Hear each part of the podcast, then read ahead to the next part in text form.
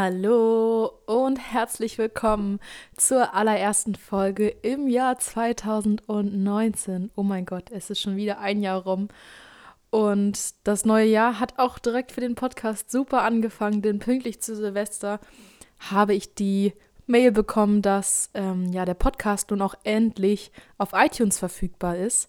Das heißt, alle Apple-User können jetzt auch dort den Podcast hören. Und was mich daran so freut, ist, dass iTunes eben auch die Möglichkeit gibt, zu bewerten und Rezensionen abzugeben.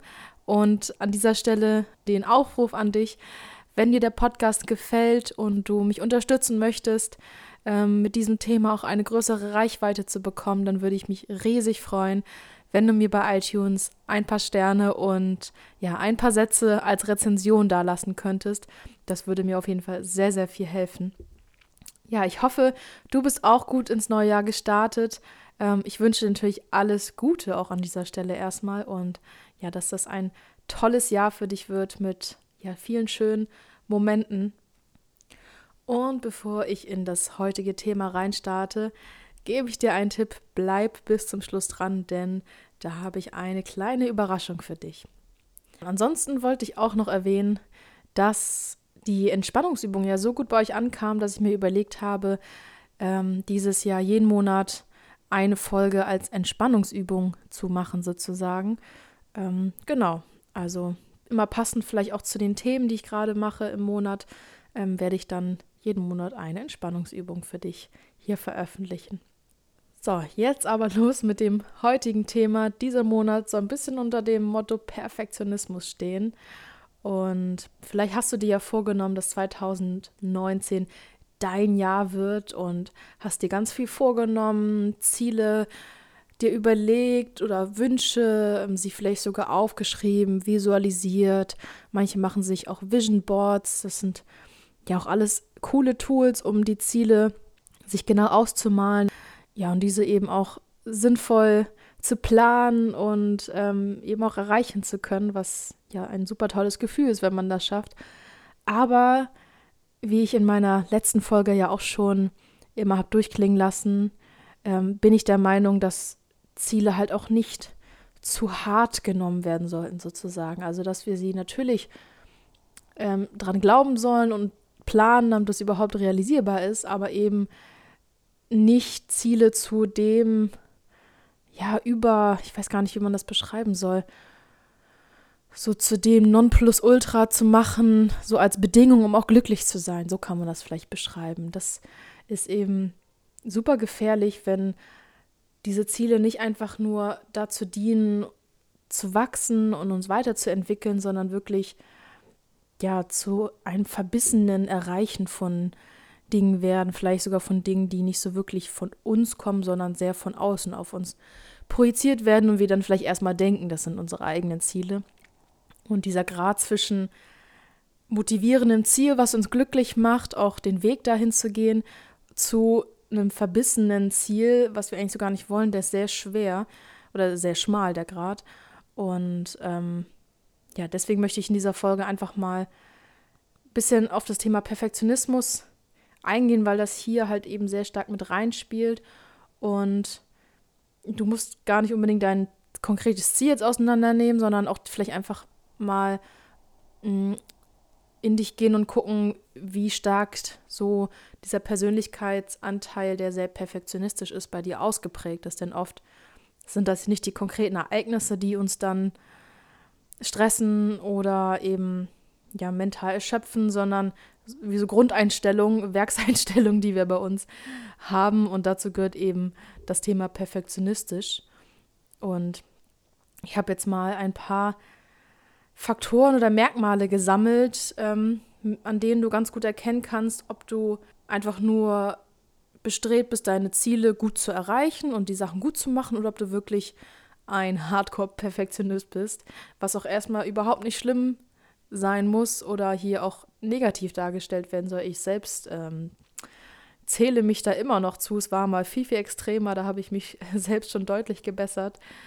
Und ich denke, es geht vielen so. Ähm, inzwischen sagt man ja sogar bei Bewerbungsgesprächen äh, als Schwäche von wegen, ähm, man sei perfektionistisch veranlagt, um dadurch auch noch zu zeigen, dass das ja eigentlich was Tolles ist und ähm, ja, irgendwie hat das ja jeder so in sich und ähm, das möchte ich auch gar nicht bewerten, sondern einfach mal mit dir durchgehen, woran du denn erkennen kannst, wie stark dieser Teil bei dir ausgeprägt ist. Also der erste oder das erste Merkmal ist das Thema Schwarz-Weiß-Denken. Also sehr perfektionistisch veranlagte Menschen denken oft wirklich in Extrem. Also entweder etwas ist richtig gut oder es ist grottenschlecht. Also entweder die Wohnung ist aufgeräumt oder das ist totale Unordnung, totales Chaos. Oder eine Klausur war gut, wenn die Eins geschrieben wurde zum Beispiel. Oder alles, alles andere, was nicht dieser Norm entspricht, ist dann, ist dann ja ein Versagen und der absolute Fail. Genau, also wenn mal nicht irgendwas so funktioniert, wie das nach den eigenen Vorstellungen hätte sein sollen, dann ist es gleich richtig schlecht. Also es gibt irgendwie nur schwarz-weiß und nichts dazwischen. Wenn du dich da sehr stark wiedererkennst, wäre das schon mal ein Merkmal.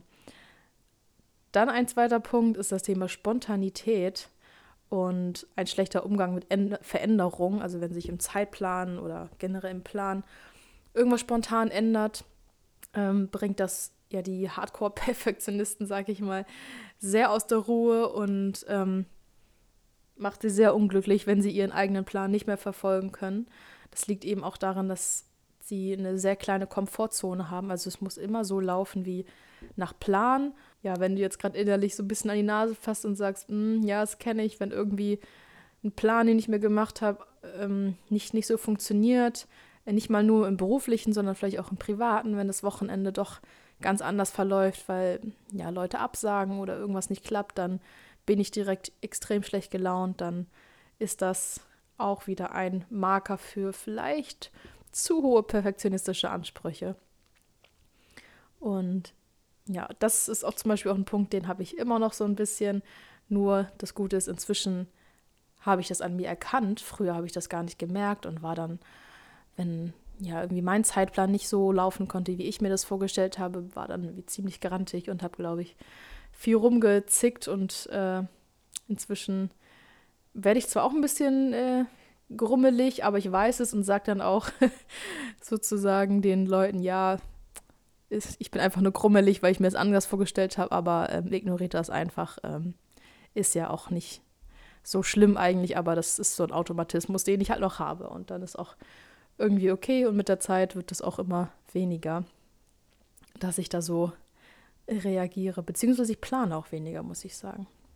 Also inzwischen, gerade Wochenenden, Freizeit, da lasse ich mehr so den Tag auf mich zukommen und das tut sehr, sehr gut. Okay, kommen wir zurück ähm, zu den Merkmalen. Und zwar der dritte ist ähm, ja sehr allgemein gefasst. Jetzt erstmal darunter verbirgt sich sehr viel. Und zwar ist das der Fokus auf negative Dinge. Zum Beispiel in Bezug auf die eigenen Fähigkeiten da sehen perfektionistische Menschen eigentlich immer nur die eigenen Fehler und Schwächen. Ähm, es wird immer geguckt, was kann ich noch verbessern, wo bin ich noch nicht gut genug, anstatt vielleicht auch mal zu gucken, wo bin ich denn schon richtig gut und mich dafür einfach mal loben oder einfach ja diese Stärken auszubauen und die Schwächen auch einfach mal Schwächen sein lassen, denn schließlich sind wir alle Menschen und keine Maschinen, die alles perfekt können. Und ja, dieser Anspruch und die, der Fokus auf Fehler und Schwächen liegt oft nicht nur im Fokus in Bezug auf uns selbst, sondern auch oft auf andere Personen. Also jemand, der extrem perfektionistisch ist, sieht auch oft bei anderen Menschen nur die, ja, die Schwächen und ähm, ja, betont die auch immer wieder oder ja, sieht halt eben gern diese Schwächen und äh, reibt sich vielleicht auch daran auf oder ja, möchte anderen sagen, was sie zu verbessern haben. Hm, was da auch noch drunter fällt, ist, dass eben Erfolge kaum gefeiert werden von Extremperfektionisten, denn in ihrer Wahrnehmung sind sie ja nie fertig. Also es gibt immer Optimierungsbedarf und deswegen werden Erfolge eben auch nicht so richtig gefeiert. Also wenn auch das ein Merkmal ist, das du bei dir wiederfindest, kannst du auch hier mal dir einen Punkt geben.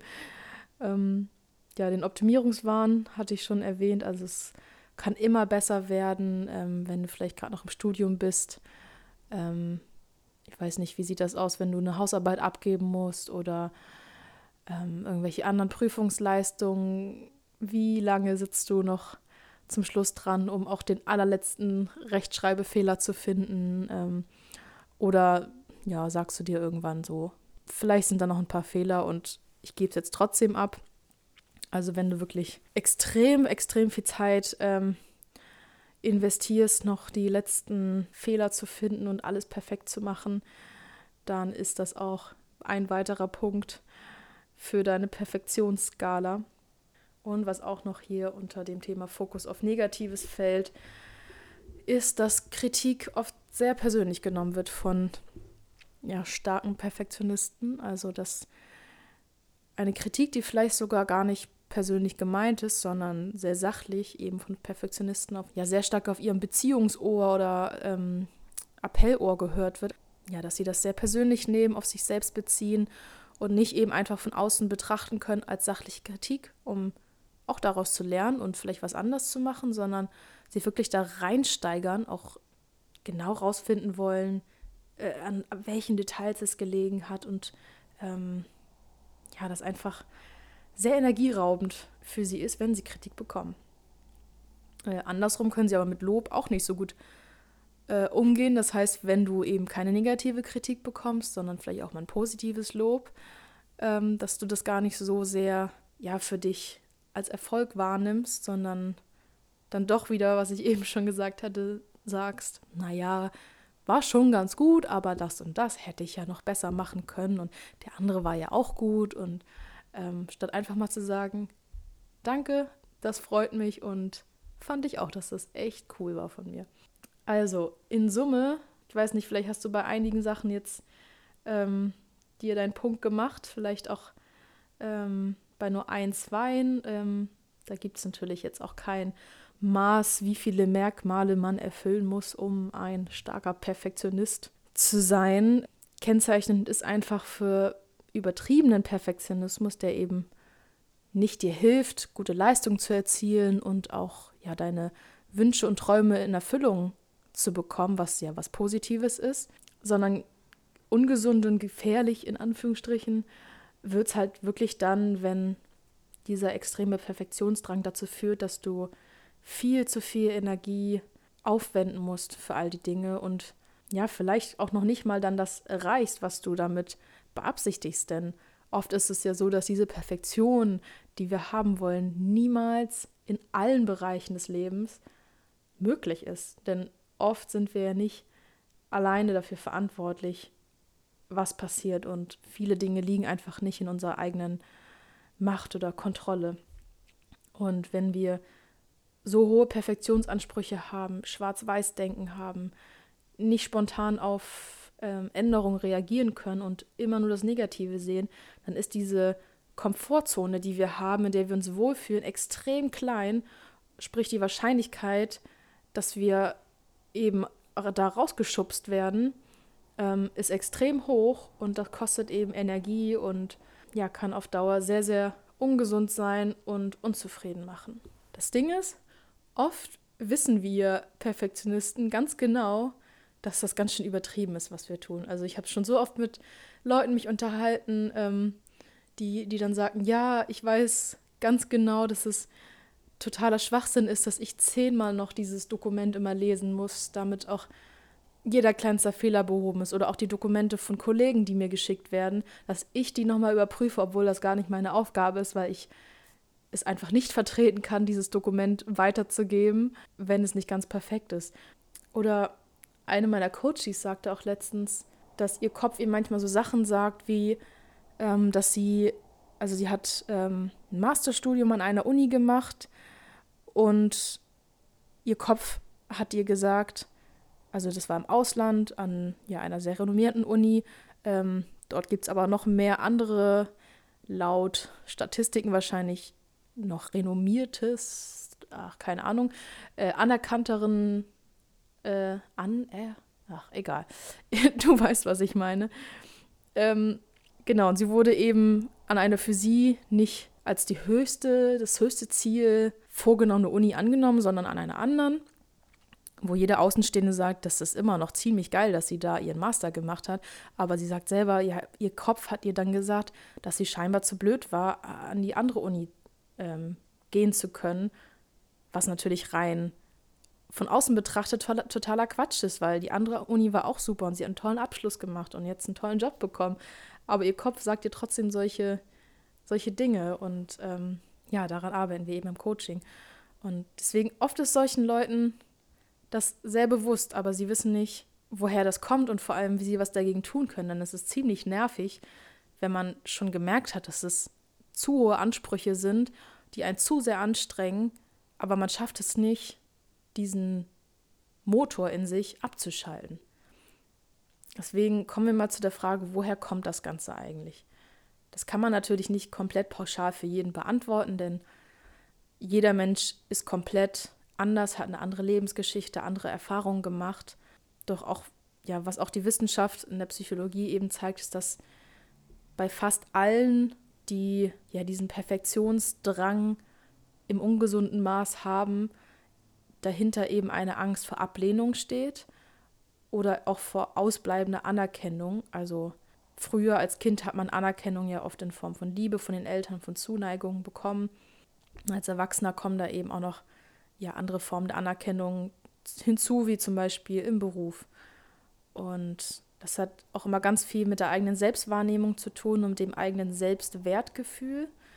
Das heißt, der Selbstwert ist in irgendeiner Form ja angekratzt und glaubt, dass er nur dann gut ist und geliebt wird, wenn er eben alles möglichst perfekt macht oder dass er auch nur so Bestrafung entkommen kann, also das Gegenteil. Jetzt die Frage, woher kommt das denn wiederum? Also dieses angekratzte Selbstwertgefühl, die Angst vor Ablehnung, woher kommt das? Das ist natürlich, wie eben auch schon gesagt, super individuell und ähm, entgegengesetzt der ja, Meinung, dass sowas durch ein extremes Kindheitstrauma ausgelöst wird, stimmt das gar nicht, sondern es können auch kleine Erlebnisse gewesen sein, die in dem Sinne traumatisch wirken. Traumatisch heißt nicht, dass es ein Erlebnis sein muss, was wir so klassisch als traumatisch äh, äh, ähm, beschreiben würden. Oft sagen die Personen auch, na, an sich hatte ich eine ganz schöne Kindheit, da war nichts super Schlimmes oder können sich auch an nichts erinnern. Ähm, und bei genauem Ra Nachfragen stellt sich schon raus, dass es immer wieder so kleine Momente gab, die dazu geführt haben können.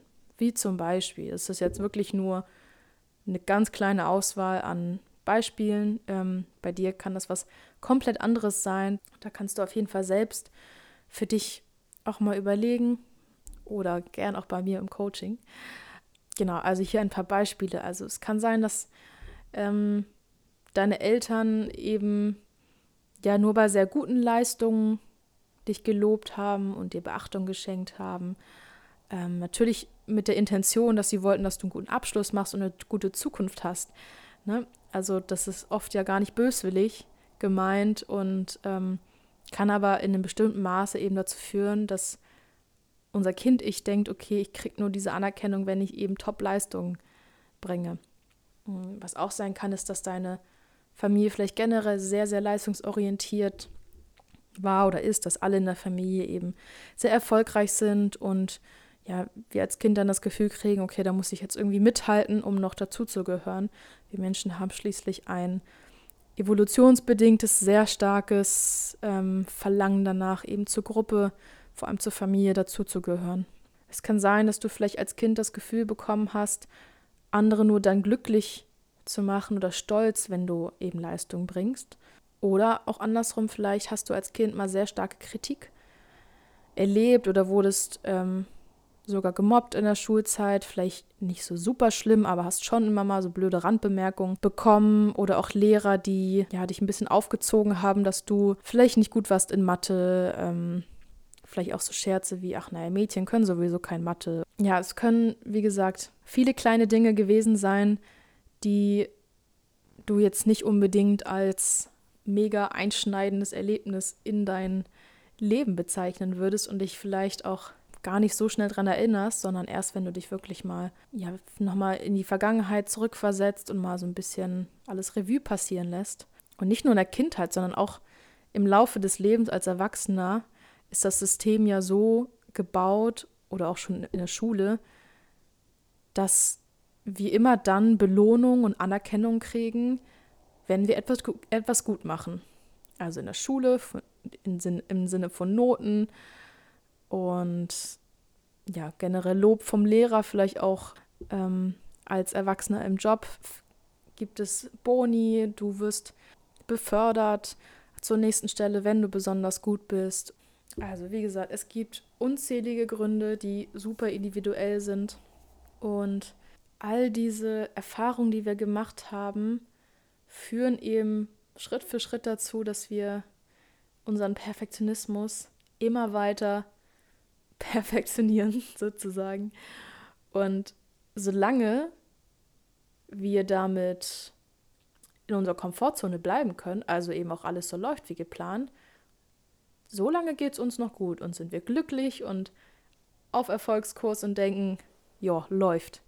Aber das Problem ist, sobald wir eben das alles nicht mehr halten können, unsere Strategien nicht mehr so richtig funktionieren, das passiert oft, wenn eine große Veränderung ansteht, also wenn wir zum Beispiel von der Schule ins Studium wechseln oder vom Studium eben in den ersten Job oder im Job auf einmal eine ganz andere Stelle bekommen mit Personalverantwortung zum Beispiel, statt dass wir fachlich arbeiten, dann sind auf einmal unsere alten Strategien vielleicht nicht mehr ganz so brauchbar und wir können auf einmal, zumindest zu Beginn, überhaupt nicht mehr die Leistung bringen, die wir wollen. Ähm, ich kenne viele, die in der Schule, ohne jemals richtig zu lernen, mit Einsern durchgerannt sind und dann ins Studium kamen und dachten, oh, alter Falter, jetzt muss ich lernen, das ist gar nicht so einfach hier. Und dann erstmal damit klarkommen mussten, dass sie eben nicht einfach eine Eins schreiben, ähm, und das kann ganz schön stressen im ersten Moment. Ähm, ja, also wie gesagt, es gibt ganz viele Gründe und Konstellationen und äh, auch viele verschiedene Formen, in denen sich das ausprägt. Und ähm, bevor ich jetzt darauf eingehe, was du generell vielleicht dagegen tun kannst und um diesen Perfektionismus ein bisschen herunterzuschrauben auf ein gesundes Niveau, ähm, habe ich eine kleine Ankündigung hier für dich, die ich schon zu Beginn angekündigt habe. Und zwar habe ich ein besonderes Coaching-Angebot für dich. Und zwar biete ich für fünf Personen, die sich bis spätestens Ende Januar, also bis zum 31. Januar, anmelden, ein Kurzzeit-Coaching.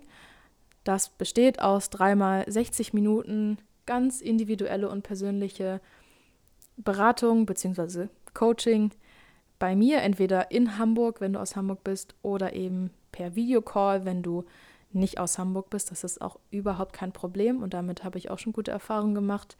Ähm, ja, dieses Kurzzeit-Coaching biete ich dir für unschlagbare 149 Euro. Das sind 50% Rabatt zu dem normalen Preis für Einzelcoaching-Sitzungen und damit wirklich ein super Angebot für dich. Ja, wenn du also die Ruhe und Gelassenheit und Motivation des Neujahrstarts nutzen möchtest, um vielleicht an diesem oder auch an einem anderen Thema für dich zu arbeiten und eben Strategien zu entwickeln, wie du langfristig ja da in ruhiges Fahrwasser kommen kannst, um dich nicht kaputt zu machen, dann freue ich mich riesig, wenn du dich bei mir meldest und wir gemeinsam deine Veränderung angehen können. So, kommen wir zu den Strategien, die ich dir hier mal an die Hand geben möchte. Vorweg, es gibt nie eine Strategie, die perfekt für jeden ist. Deswegen ist ja auch das Tolle im Coaching, dass ich dir sehr viele Fragen stelle und wir eben gucken, was für dich passt und ja auch zu deiner Geschichte passt, zu deinen Erfahrungen, die du gemacht hast, zu den Ressourcen, die du hast. Aber hier möchte ich dir trotzdem einfach mal ein paar Dinge mitgeben, die mir persönlich auf jeden Fall geholfen haben. Und das sind ja im Wesentlichen vier Punkte. Und zwar der erste ist erstmal ganz wichtig, den Perfektionismus zu würdigen und nicht auch wieder als Fehler an sich anzuerkennen. Denn der Perfektionismus hat dir und mir ja auch viel gebracht. Er hat geholfen, das Abi zu überstehen, das Studium und ja generell gute Leistungen zu erbringen, was ja ja toll ist, wenn jemand ehrgeizig ist und gute Leistungen erzielt. Und deswegen würdige das erstmal und sehe das nicht jetzt als absolutes Defizit, was du sofort ändern musst oder was wieder ein Fehler an dir ist, sondern nimm das erstmal so an, was ja nicht heißt, dass du jetzt trotzdem schauen kannst, wie du das verändern kannst. Aber mit dieser positiven Haltung dem gegenüber wirst du auf jeden Fall viel bessere Ergebnisse, sag ich mal, erzielen, als wenn du jetzt krampfhaft versuchst, diesen Fehler an dir wieder auszugleichen. Genau, der zweite Punkt war, meine Komfortzone zu erweitern und aufzuhören, in richtig, falsch, schwarz-weiß zu denken. Es geht nicht darum, jetzt auf einmal alles schleifen zu lassen, das wäre ja wieder schwarz-weiß denken, sondern ich habe es dann so gemacht, ähm, ich habe mir für jeden Bereich und jede Aufgabe, die ich gemacht habe, immer neu entschieden, wie wichtig ist mir das gerade?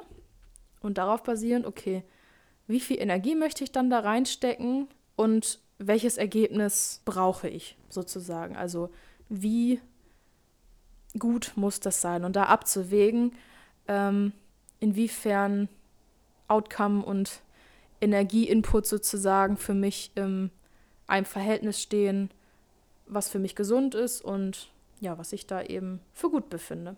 So habe ich zum Beispiel angefangen.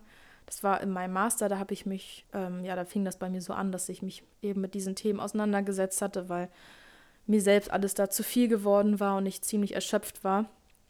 Und habe da zum ersten Mal wirklich sehr wenig Zeit in Hausarbeiten investiert. Das war so eine Übung für mich, die sich auch erst total komisch angefühlt hat, weil ich Sachen abgegeben hatte, wo ich dachte, oh Gott, ich habe da ja nur, weiß ich nicht, ein, zwei Tage dran gesessen. Ähm, das ist viel, viel weniger, als ich sonst äh, im Bachelor damals für sowas ähm, ja, verbracht hatte. Und das kann ja gar nicht gut sein. Ähm, aber egal, ich gebe es jetzt trotzdem ab. Und hatte schon immer ein mulmiges Gefühl, aber es kamen immer super Ergebnisse zurück. Und mit jedem Mal, wo das wieder passiert ist, hatte ich dann immer mehr die Sicherheit, dass das scheinbar wirklich ausreicht, dass meine Leistung, die ich in einer kurzen Zeit, also ganz nach Pareto-Prinzip, für die ersten 80 Prozent investiere, dass die vollkommen ausreicht, um Ergebnisse zu erzielen, die für meine Zwecke ausreichen. Also ich brauchte keine 1-0, kein 1-0er-Schnitt in meinem Master. Das war mir überhaupt nicht wichtig und genau, das war irgendwie ein super Lerneffekt, der am Anfang erst total komisch war, aber ich habe es einfach gemacht, weil ich wusste, alles andere macht mich krank und funktioniert auf Dauer nicht. Hab's gemacht und mich erst gewundert, dann beim zweiten Mal ein bisschen weniger gewundert, beim dritten Mal gedacht, yes, jetzt kann ich ähm, darauf vertrauen, dass ich auch in, mit weniger Aufwand sehr gute Ergebnisse erzielen kann. Ah, das ist auch schon mein zweiter Punkt. Ähm, also eben Fehler machen, beziehungsweise einfach mal das Risiko eingehen, dass Fehler entstehen können. Das muss nicht unbedingt gleich im Studium was sein, wenn dir das vielleicht sehr wichtig ist und du noch zu große Angst davor hast, dass dabei vielleicht sehr schlechte Ergebnisse rauskommen, ähm, du vielleicht auch durchfällst durch eine Klausur, das soll auf gar keinen Fall Ziel der Übung sein. Ähm, du kannst auch viel, viel kleiner anfangen, indem du vielleicht ganz einfach mal in deiner Wohnung Sachen irgendwo fallen lässt und auch mal ein paar Tage liegen lässt, wo sie sonst nie liegen würden. Also wenn du zum Beispiel eine sehr, ordne, sehr ordentliche Wohnung auch hast. Oder wenn dein Perfektionismus sich auch in deiner Ernährung widerspiegelt oder im Bereich Fitness. Einfach dort mal ein bisschen nachlässiger werden. Ja, du musst jetzt nicht anfangen, jeden Tag nur noch Pizza und ähm, Schokolade und Croissant zum Frühstück zu essen. Mach das bitte auf gar keinen Fall. Ähm, das wäre das andere Extrem, sondern wenn du eine sehr perfekte, in Anführungsstrichen, Ernährung hast, dann mach doch auch einfach mal einen Tag ein bisschen lockerer oder ja, denk einfach gar nicht so viel dran. Oder auch im Bereich Fitness. Dann hör da mal mehr auf deinen Körper, wenn er dir sagt, nee, heute, heute kann er nicht, er braucht Ruhe, dann lass es auch einfach mal. Mm, oder trainiere ein bisschen intuitiver, wenn du vielleicht einen ganz strikten Trainingsplan hast. Und dann kommen wir zum allerletzten Punkt, der ja vielleicht auch mit der wichtigste ist, und zwar die Erkenntnis und das wirklich zu verinnerlichen, dass du nicht deine Leistung bist. Oft ist es so, dass perfektionistische Menschen, mich eingeschlossen damals, sich sehr stark darüber identifizieren, was sie alles schon erreicht haben und was sie machen. Und da ist es eben ganz, ganz wichtig, damit wir eben nicht unendlich viel Energie da rein investieren, diese Dinge aufrechtzuerhalten, weil wir glauben, dass das unsere, Identität ist, die natürlich jeder aufrechterhalten möchte, da Abstand zu nehmen und zu sagen, nee, ich bin nicht das, was ich da tue. Das, was ich da tue, ist meine Leistung, mein Job, mein Studium. Und ich feiere das, ich, ich freue mich drüber, wenn das richtig gut läuft, aber das bin ich nicht. Und ähm, das nicht nur einfach so ja, vor sich her zu sagen, sondern wirklich zu verinnerlichen und zu verstehen, was das genau heißt. Das war für mich super, super wichtig und möchte ich, das möchte ich dir auch auf jeden Fall als Impuls aus dieser Folge mitgeben, wenn du damit struggles, dass du einfach einen extrem starken Perfektionismus hast, der dir selbst schon auf die Nerven geht, weil dich Energie, Energie kostet, die du viel lieber in schönere Dinge investieren würdest. Und ja, das war's auch schon zu dieser Folge. Ich hoffe, du konntest einiges mitnehmen.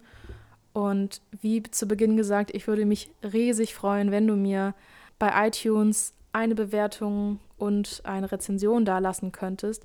Wenn du dafür ein paar, dir ein paar Minuten Zeit nehmen kannst, das wäre grandios. Das würde mir sehr viel helfen.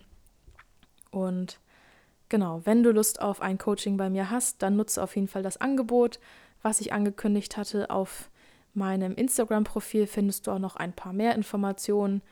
Und ja, ich freue mich, wenn du dabei bist und wünsche dir jetzt noch einen schönen restlichen Tag. Bis dann. Ciao.